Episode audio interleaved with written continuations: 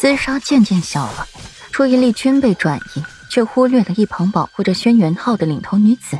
也不知什么时候，悄悄的收起了剑，一步步的往皇位上移，离皇帝仅有五步之遥。一道黑影闪过，眨眼间，裴玉来到了皇帝身边，持剑和那女子搏斗起来，招式愈发的狠辣。裴玉专心御敌，护着皇帝，耳边突然响起了一道音律，蛊惑着他的心智。表嫂，我怎么觉得表哥有点不对劲呢？温若然扯扯顾阮的袖子，半晌没得到反应，发现顾阮的神情也是微微恍惚，脑子里想起了江南的火海，满地哀嚎，尸骨成群。表嫂，你怎么了？表嫂。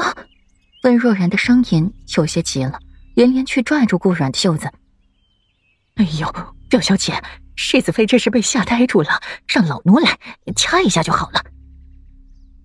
说着，安嬷嬷就抓起了顾阮的手，在他的手臂上狠狠的拧了一下，钻心的疼意让顾阮从回忆中抽身，而眼神恢复了几许清明。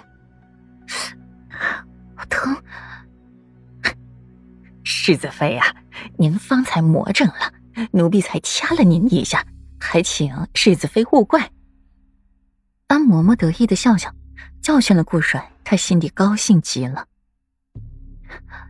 多谢安嬷嬷了。顾阮惊魂未定，却也是再听不见那段音律了。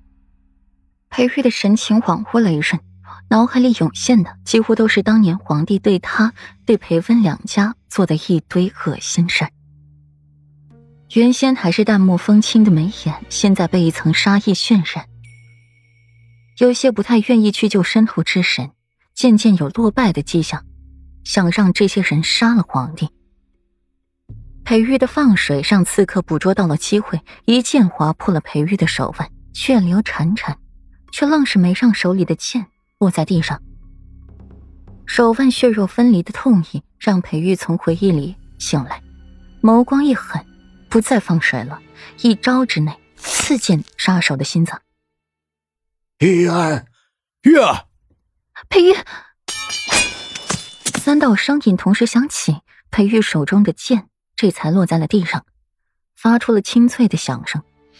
皇帝扶住了裴玉，一手抬着裴玉流血的手，眼里全是痛心。玉儿，你没事吧？来人，快传太医！陈太医在哪里？皇帝泪目，看着自己疼爱了好些年的侄子，现在虚弱的站在自己面前，还是为了保护自己而受伤的。裴玉的目光淡淡，不怎么把这伤放在心上，目光悠悠的落在娄烨身上，墨眸浮现了几分嘲讽，却不咸不淡的回答：“微臣无事，让陛下担忧了。”“什么没事啊？你这都流了这么多血，还没事啊？”皇帝此刻对裴玉的疼爱太过于忌惮了。啊！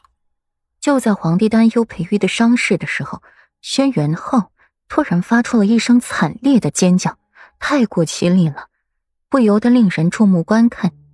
原来是之前一直保护着他的女杀手，竟然一剑刺进了他的子孙根，然后那女杀手也自刎身亡。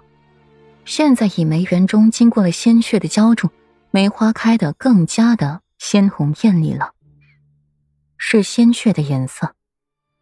等事件暂时平息，顾阮他们已经在朝阳殿了。陈太医，这是什么毒？可有解法？顾阮趁着旁人不注意，给裴玉探脉，是中了毒，可是是什么毒，他也无从得知。裴玉靠坐在了软枕上，一只手流血不断，一边安慰着顾软：“乖，别担忧了，你夫君我死不了。”“不担忧个屁！照你这样子，不死这条手也废了。咋的？你想让你媳妇儿嫁给一个残废？”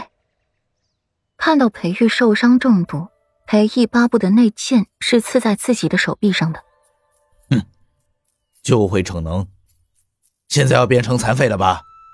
裴毅冷嘲一声，可语气里还是饱含担忧。众人不敢接话，逞能，裴玉保护的是皇帝。陈太医，玉儿这是中了什么毒啊？